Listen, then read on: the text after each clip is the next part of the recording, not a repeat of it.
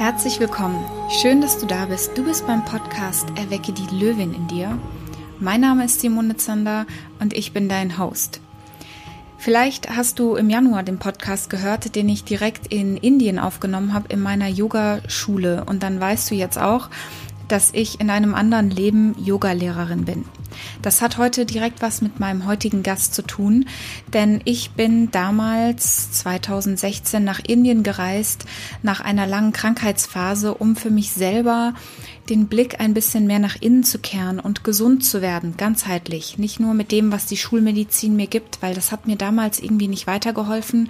Ich wusste, ich wollte ein bisschen mehr auf mein inneres System hören und ich wollte mich mehr verbinden mit den Fähigkeiten, vielleicht mich aus meiner eigenen Kraft heraus zu heilen und vor allem auch einfach mal vier Wochen richtig gesund zu essen, Zucker wegzulassen und mich viel zu bewegen.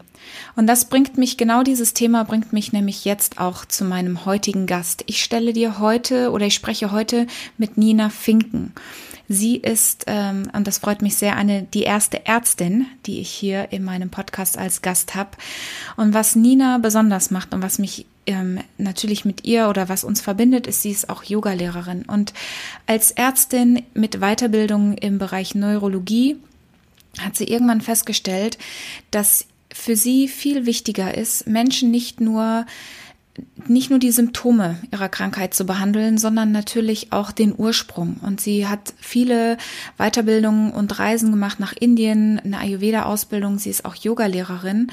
Heute ist sie selbstständig und geht einen unkonventionellen Weg als Ärztin, wo sie sich dazu entschieden hat, ihre schulmedizinische Kenntnis zu nutzen und ihre ähm, spirituelle und ihre Yoga-Kenntnis, therapeutische Kenntnisse zu nutzen, um den Zusammenhang zwischen Seele und Körper mit Menschen zu bearbeiten. Weg von der Schulmedizin, nicht nur mit Medikamenten draufballern, sondern halt auch wirklich nach innen zu schauen und in den echten inneren Kontakt mit Menschen zu treten. Das heißt, Sie, sie, sie hat mit dem Schmunzeln gesagt, sie macht die andere Seite der Medizin. Das stimmt zwar nicht ganz. Sie macht die innere Heilung als ganzheitliche Behandlung.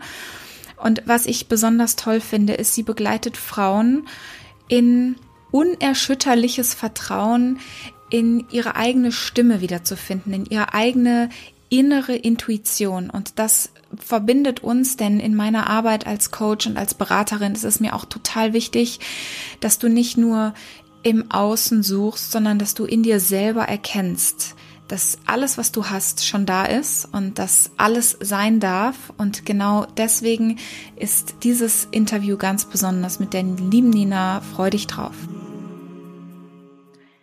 Hi Nina. Hi Simone, hallo.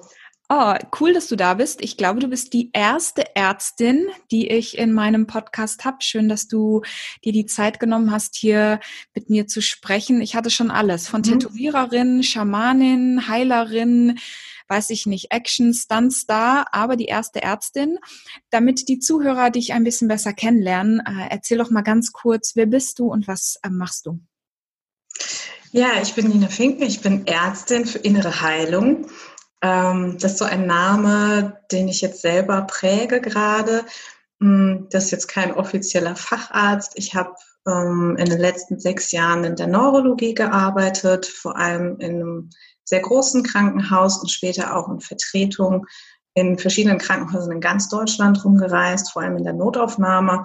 Habe also sehr, sehr viel gesehen, auch teilweise in der Psychiatrie gearbeitet und ja, habe immer wieder gemerkt, es gibt nicht genug Raum, wo die Menschen wirklich auf den Grund der, also auf die Ursache ihrer Erkrankung ähm, stoßen können. Im Krankenhaus. Im Krankenhaus wird dann halt natürlich die Akutversorgung gemacht. Und trotzdem, wenn ich mit Schlaganfallpatienten zu tun hatte oder schwerer Migräne, Multiple Sklerose, also typische Krankheiten in der Neurologie, wurde ich immer wieder gefragt, was kann ich noch tun? Also was kann ich noch tun, außer meine Medikamente brav einzunehmen und regelmäßig, wie Sie sie mir jetzt verschreiben. Und dafür hatte ich einfach gar keinen Raum, mit den Menschen drüber zu sprechen, weil ich nur so fünf Minuten am Tag Zeit hatte für einen Patienten. Und es fühlte sich für mich immer weniger richtig an. Also ich habe immer mehr Zeit verbracht mit Arztbriefen, mit allem möglichen Papierkram, aber halt nicht mit dem Patienten, um den es ja geht. Und eigentlich wusste ich ganz viele Antworten, weil ich mich selbst sehr viel mit veganer Ernährung beschäftigt habe, mit Yoga, Yogatherapie, mit Ayurveda, traditioneller indischer Medizin, Meditation, Fitness, Sport, mit allem Möglichen drum und dran, was uns hilft, gesund zu werden, gesund zu bleiben. Nur hatte ich da halt keinen Raum. Und jetzt habe ich mir den Raum selbst kreiert und möchte Patientinnen den Raum geben, in die Heilung zu kommen. Also da, du hast direkt schon zwei Sachen angesprochen, die ich total spannend finde. Wir reden erstmal über wahrscheinlich auch die Stigma und die rollenden Augen, die du aus, sagen wir mal klassisch, aus unserer westlichen Medizin bekommst. Denn viele, wir sind mhm. geprägt und erzogen worden in, in, sagen wir mal, Europa und Nordamerika. Das einzige Richtige ist, du kriegst eine Tablette. Wir behandeln so ein bisschen das Äußere, mhm. den ganzen Hokuspokus eh so Quatsch von Innen und Seele und so, das ist ja alles nicht, das ist ja nicht richtige Medizin. Also nimm uns mal ein bisschen, weil du musst gerade, ihr seht das Video nicht, aber sie muss gerade ein bisschen schmunzeln. Also habe ich da offensichtlich irgendeinen Nerv getroffen. Wenn du über solche Themen redest, vielleicht auch unter Fachkollegen oder wo du dich auch entschieden hast, du arbeitest jetzt selbstständig und coacht Frauen auch da ein bisschen auf einer anderen Ebene. Was ist dir da für Gegenwind entgegengekommen? Oder was sind so klassische ähm, Erwartungen oder Dinge, die in unserer Gesellschaft auch wirklich, wo es Zeit ist, dass die mal gehen? Ja, also das Erste, was mir entgegengeschlagen ist, war tatsächlich so eine Art Hass auf Yoga. ich weiß nicht, also das war auch das Erste, womit ich selber angefangen habe, mich neu zu beschäftigen, als ich Ärztin wurde, weil ich einfach gemerkt habe, da kommt so viel Stress auch auf mich zu, und ich hatte gar nicht mehr wirklich Zeit, normal Sport zu machen, wie ich es vorher gemacht habe, regelmäßig im Fitnessstudio, weil ich einfach nur noch gearbeitet habe, über 50, 60 Stunden die Woche und dann immer diese 24-Stunden-Dienste. Und vor allem, wenn ich dann doch mal wieder Urlaub haben wollte, bei meinem Oberarzt gefragt habe, hier kann ich für meine Yogalehrerweiterbildung ähm, Urlaub bekommen, da hat er mich nur ausgelacht. und das ging auch so durchs Kollegium. Also die haben sich schon sehr viel darüber lustig gemacht. Ähm, genauso eigentlich mit der veganen Ernährung. Also ich habe auch in der Zeit begonnen, mich vegan zu ernähren, aus ethischen Gründen ursprünglich. Vegetarisch war ich schon vorher zehn Jahre lang. Ähm, und das hat allerdings auch nochmal einen guten gesundheitlichen Impact gehabt. Also mein Asthma ist weggegangen. Ich hatte vorher ein Asthma-Spray und Tabletten musste ich nehmen ähm, über zwei Jahre lang und das konnte ich alles nach acht Monaten vegane Ernährung absetzen. Das war einfach total genial für mich. Und ja, da ist mir sehr, sehr viel Gegenwind entgegengekommen. Also es war auch nicht so schön dann halt, weil ich mir veganes Essen mit in die Kantine genommen habe und dann immer meine Kollegen darüber gelästert haben und so. Und ja, aber ich hatte einen Oberarzt, der das anders gesehen hat, der selber auch viel meditiert hat und selber auch zu 95 Prozent vegan war. Also ganz alleine war ich da nicht auf weiter Flur. Und das hat mir dann doch auch immer Mut gemacht. Und dann kam noch ein anderer Arzt um die Ecke und meinte so aus einer anderen Abteilung, ja, ich bin ja auch vegan, aber ich erzähle das niemandem, weil das immer so Gegenwind gibt. Also ähm, ja, und ich erlebe das auch heute noch, dass viele Ärzte sagen, ne, Yoga ist nicht so gut. Also da kann man sich viel kaputt machen. Das ist ja nicht so gut für den Rücken man kann sich überall was kaputt machen, das stimmt. Und auch wenn man Yoga falsch macht, kann man sich was kaputt machen. Aber ja, ähm, ich finde an erster Stelle, so habe ich es zumindest auch gelernt, im Yoga steht Ahimsa, die Gewaltlosigkeit, das Nicht-Verletzen. Und das ist halt das, was wir lernen dürfen, ähm, auch im Yoga, wirklich uns nur Gutes zu tun und ganz, ganz achtsam mit uns selber zu sein. Und das steht natürlich auch ein bisschen entgegen der Schulmedizin, die so ein bisschen mir zumindest rabiat vorkam, auch zuletzt kurz bevor ich dann in der ersten Klinik aufgehört habe, in der Intensivmedizin, wo es ja wirklich sehr um sehr, sehr kranke Menschen geht und sehr, sehr viel gemacht wird, wo ich zumindest gegen meine Werte gehandelt habe und gemerkt habe, okay, vielleicht gibt es manchmal, die wir mehr achten sollten als Ärzte mal sagen sollten, okay, die Natur macht alles. Wir müssen vor allem ins Vertrauen gehen und vielleicht auch mehr in die Energiearbeit. Also ich habe auch viele Menschen im Sterben begleitet, die dann nicht loslassen konnten. Und dann habe ich mal meine Hände aufgelegt und Reiki gegeben. Ich bin auch Reiki-Meisterin, Eingeweihte. Und einfach mit ihr gesprochen, mal mit einer Patientin, das ist mir sehr in Erinnerung geblieben. Du darfst loslassen gehen. Du darfst und 20 Minuten später ist sie dann endlich gegangen nach Tagen der Qual so. Ähm, und solche Sachen einfach, dass wir wirklich auch mehr in den Körperkontakt wieder gehen. Da sind viele Patienten überrascht, dass man sich zu ihnen aufs Bett setzt oder so. Also das würde heute jetzt wieder, ah, du darfst nicht die Hand geben und Corona und du kannst ja nicht aufs Bett und so. Aber das waren die Momente, wo die Menschen am dankbarsten waren. Boah, so lange hat mir noch niemand zugehört, haben sie zu mir gesagt. Immer wieder. Und das hat jetzt mal richtig gut getan. Und gerade ältere Menschen auch, die, die vielleicht nicht mehr so viele Menschen haben, denen sie ihre ganzen Sachen erzählen können, brauchen diesen Raum. Also alles, ich, ich habe gelernt, alles will gehört werden, alles will gesehen werden, alles will gefühlt werden und dann kann es gehen. So. Ich bin, also, Achtung, für die, die jetzt zuhören, jetzt kommt der Yoga Nerd Talk. Ich bin ja auch Yogalehrerin und ich bin was? aus einer ähnlichen, ich bin aus einem ähnlichen Beweggrund auch auf diese Reise gegangen, weil ich auch selber eine super Stresssituation hatte in meinem Leben und irgendwie mein Leben zusammengebrochen ist. Und ich stand da und dachte mir so, was machst du denn jetzt? Und hatte in einem Yoga-Studio, nicht mal im Gym, so vielleicht, wenn es hochkommt, 18 Yogakurse belegt. Also absoluter Anfänger. Und ich hatte aber auch eine Lehrerin, die war ähm, sehr gut Reiki und Thai-Massagen mäßig ausgebildet mhm. und die hat halt auch, wenn du noch nie beim Yoga warst, die Lehrer hoffentlich mit deiner Erlaubnis fassen dich auch mal an. Für mich war das so eine Erkenntnis zu sehen, es gibt jemand, der brüllt mich nicht nur von vorne aus dem Fitnessraum an, worauf ich auch stehe, aber die kam rum und hat dir geholfen, das besser zu fühlen und besser und sauberer zu arbeiten. Und ich bin auch nach Indien gereist und habe eine Yogalehrerausbildung gemacht, weil ich gedacht habe, ich will verstehen, warum es mir danach so viel besser geht.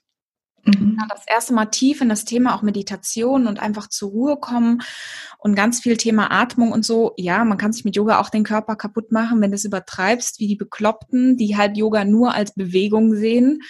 Das tut mir dann auch immer ein bisschen leid. Und heute, ich bin auch Psychologin und ich viele Leute hören mir dann zu, und ich, das wäre jetzt dann auch die nächste Frage an dich. Sie hören mir zu, weil ich das Wissenschaftliche und mein Studium das, ich kann das so erklären, dass andere das nicht nur so, das ist nicht nur so ein Gefühl, sondern ich kann das irgendwie so körperphysiologisch und so logisch erklären und dann macht auch mal ein Geschäftsführer in einem Anzug mit mir eine Atemübung, der davor wahrscheinlich gedacht hätte, du bist ja bekloppt, ich soll atmen, wo ich mir denke, wo sind wir gelandet? Dass du lieber eine Pille nimmst, als einfach mal zu gucken, was hast du denn schon und wie atmest du? Also ist das für dich auch eine Hilfe, dass du auch Ärztin bist? Und dann wir, ich mache immer so komplexe Multifragen. Also, dass du eine Ärztin bist und was machst du heute in deiner Arbeit? Also, was hast du verändert und wie arbeitest du heute mit den Leuten auch genau mit diesen zwei ganz großartigen Themen zusammen? Ja, ähm, also ich habe vor allem in mir das Wissenschaftliche und das Spirituelle und auch Körperliche und Emotionale verbunden. Ich gehe tatsächlich nicht direkt darauf ein, bewusst, dass ich jetzt viel mit den Menschen über wissenschaftliche Anteile spreche. Das ist nicht mein Weg. Mein Weg ist der Weg der Erfahrung auch, dass ich Menschen in die Erfahrung bringe. Und viel, es ist tatsächlich bei vielen, fast allen so, dass sie zu mir kommen und sagen, boah, das ist so cool, dass du auch Ärztin bist. Da fühle ich mich irgendwie anders aufgehoben, weil ich weiß, du kennst die andere Seite auch. Und ja, für mich ist es gar nicht die andere Seite. Also es war auch so am Anfang in der Yoga-Ausbildung, Yoga-Lehrerinnen-Ausbildung, dass sie zu mir gesagt haben, boah, du beides machst und ich so, für mich ist das total die logische Konsequenz das, also das muss eigentlich jeder Arzt wissen. Und es, es gehört einfach zusammen. Also für mich gibt es da gar keine Trennung. Ich gehe vor allem gerne in die Erfahrung. Ähm, ich gehe gern in, ja, mit den Menschen, wenn sie mir dann vertrauen und viel, bei vielen reicht es einfach aus, dass sie wissen, ich bin Ärztin für dieses Vertrauen. Mm, manche brauchen halt vielleicht noch mal ein bisschen meine eigene Geschichte und merken dann auch, ich bin von dieser sehr naturwissenschaftlichen Richtung. Meine Eltern sind beide ähm, Ingenieure und ich war total straight naturwissenschaftlich. Also für mich war es selber ein jahrelanger Kampf, überhaupt von diesem total biochemischen, molekularen Denken um, zur, zum Yoga zu kommen und dann plötzlich zu denken, okay, es gibt eine Aura und es gibt Chakren, ja klar. und ich habe am Anfang auch da gesessen, wo bin ich jetzt hier gelandet? Da hast du dir das wirklich gut überlegt, Nina. Ähm, aber die Erfahrung in der Meditation, auch im Schweigen und auch durch Energiearbeit mit Chakren war so intensiv, da, diese Erfahrung nimmt einem niemand mehr. Und ich glaube, ich ziehe schon Menschen an, eher, die wirklich auch so das noch brauchen einerseits und sagen, boah, ich finde es gut, dass du Ärztin bist. Und diese Lücke möchte ich auch schließen, ganz bewusst. Hm, weil es gibt ja schon ganz viele, die gehen zum Heilpraktiker, die gehen zum Yoga und vertrauen mehr den, sage ich mal, alternativen Methoden. Aber es gibt ganz viele Menschen, die sagen, nee, hm, ganz zu dem kann ich nicht vertrauen, ich gehe lieber noch zum Arzt. Aber wenn der Arzt offen ist, bin ich auch dafür offen. So. Und genau diese Menschen erreiche ich, möchte ich auch erreichen. Und auch Ärzte möchte ich damit erreichen. Also es gibt mittlerweile auch einige Kolleginnen, die das ähnlich sehen und machen. Und ich bin sehr, sehr froh, ähm, auch in Zukunft noch mehr Ärzte zu erreichen. Ich werde auch Angebote für Ärzte rausbringen, Ende des Jahres, wahrscheinlich zum Herbst, um in die Selbsterfahrung zu kommen. Sozusagen Yoga-Retreats für Ärzte. Ähm, das ist auch noch ein Ziel von mir, da einfach wirklich zu erfahren, was bin ich als Mensch noch, außer ein funktionierender Körper und mein Verstand. Hm, geil. Jetzt für die, die jetzt hier zuhören und vielleicht, das, äh, das ist immer noch sehr abstrakt. Ähm, wie sieht so eine konkrete Zusammenarbeit aus mit dir? Also wenn jetzt, was ist so ein typische, was so ein typischer Ablauf? Mit was, was erlebt jemand in sich selbst und wo sagt er dann irgendwann, äh, irgendwas fehlt mir und wie kommen die dann zu dir oder mit welcher, wo hilfst du dann oder wo, was für Erfahrungen hast du auch mit denen schon gemacht und wie geht es danach besser? Mhm.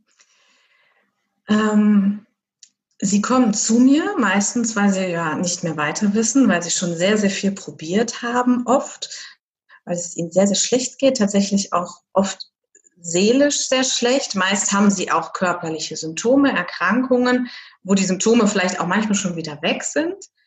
Ähm, aber ihnen geht seelisch schlecht und sie wissen, sie kommen irgendwie nicht mehr ins Gleichgewicht. Sie sind nicht mehr sie selbst. Ähm, Sie fühlen sich nicht frei, sie fühlen sich oft müde, abgeschlagen und sehen manchmal auch den Sinn im Leben gar nicht mehr. Also kurz, also, ist das sowas wie eine Depression oder ist das mhm. eher sowas wie, weiß ich nicht, eine Rückenverletzung? Eher Richtung Depression, Burnout, Boreout, ja. Richtung Angstproblematik, in mhm. diese seelische Richtung tatsächlich, was ja auch zum neurologischen, psychiatrischen eher passt, wo ich ja herkomme. Ähm, aber auch äh, Menschen, also vor allem Frauen begleite ich im Moment, weil ich da einfach das Gefühl habe, ähm, wir schwingen eher auf einer Ebene, also es ist für mich leichter, mich in Frauen hineinzuversetzen, tatsächlich, logischerweise.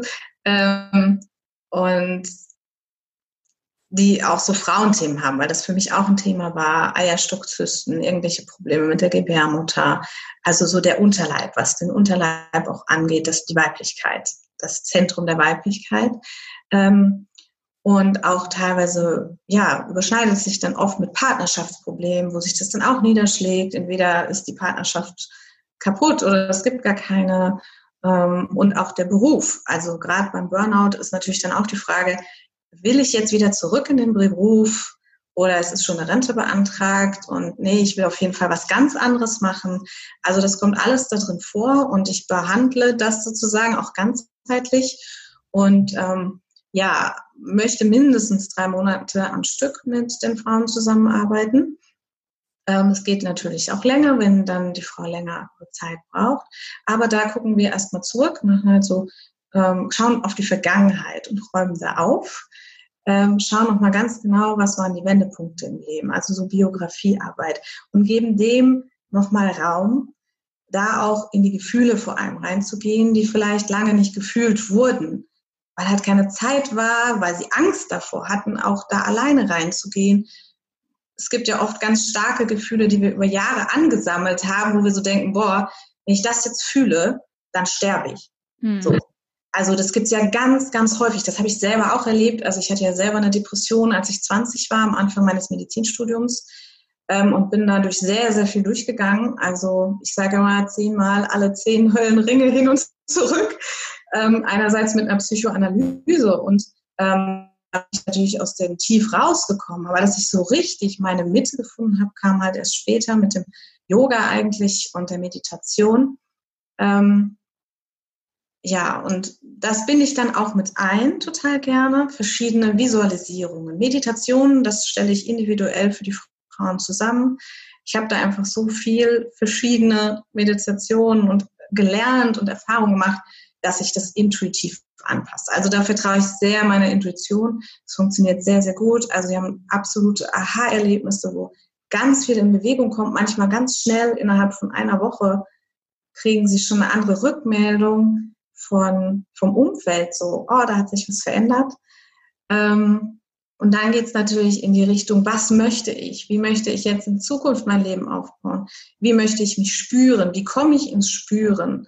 Ähm, und dann soll es auch in die Richtung Körperlichkeit gehen, Sexualität, Weiblichkeit, wenn der Bedarf da ist, ähm, weil ich das Weibliche als das Nährende und Verbindende empfinde. Und für mich ist Heilung Verbindung. Also wirklich alle Teile in uns, die wir haben, zusammenzubringen und zu verbinden, nichts abzulehnen. Also alles darf sein, alles darf da sein und darf integriert werden. Also das kann die Perfektionistin sein. Es sind viele perfektionistische Frauen dabei, wahrscheinlich, weil ich auch selber so war. Ähm, ja, und dann aber auch natürlich die liebevolle Seite, aber auch vielleicht die Traurigkeit, die Wut, eine ganz, ganz wichtige Kraft von uns. Oft ist ganz viel Wut oder Schuld in uns, die wir mit uns rumtragen und nicht fühlen wollen. Und ich gebe den Raum und halte den Raum, um das alles fühlen zu können, in einem sicheren, geborgenen Raum und es nicht mehr abwehren zu müssen. Denn wir verbrauchen, wir verschwenden unglaublich viel Energie, um Dinge ständig abzuwehren, anstatt sie einfach mal zu fühlen. Denn dann können sie gehen. Wenn sie einmal gefühlt wurden, können sie gehen ja. und sich auflösen. Ah, ich sehe schon richtig, dass deine, dass deine Frauen alleine, ich bin schon total relaxed. Also ich denke mir, wenn du mit jemandem arbeitest, äh, zeugst du so ein ganz großes Gefühl von innerer Gelassenheit. Mhm. Das letzte Thema oder die letzte Frage ist, ich arbeite hier ganz viel mit meinen Klienten an alles rund um das Thema Selbstbewusstsein und Empowerment. Das heißt, ich mache ganz viel an dem, ich arbeite viel an der körperlichen Ebene, zu sagen, naja, es ist viel schwieriger, deine Gedanken auf Kommando zu manipulieren oder zu verändern. Es ist viel einfacher, erstmal zu spüren, was in deinem Körper passiert und körpersprachlich und stimmlich was für dich zu tun, um anders zu wirken. Und so dann danach kann dein Mindset ein bisschen mehr Zeit haben, nachzuschwingen. Jetzt, wenn du auch diese, wenn du das so hörst und vielleicht auch meinen Zuhörerinnen, die sich gerne mit dem Thema, wie werde ich selbstbewusster, wie werde ich stärker, wie entwickle ich mein eigenes Potenzial, was kannst du aus deiner Erfahrung und aus deiner Vielfalt, aus deinem vielfältigen Wissen ihnen auch jetzt noch mitgeben?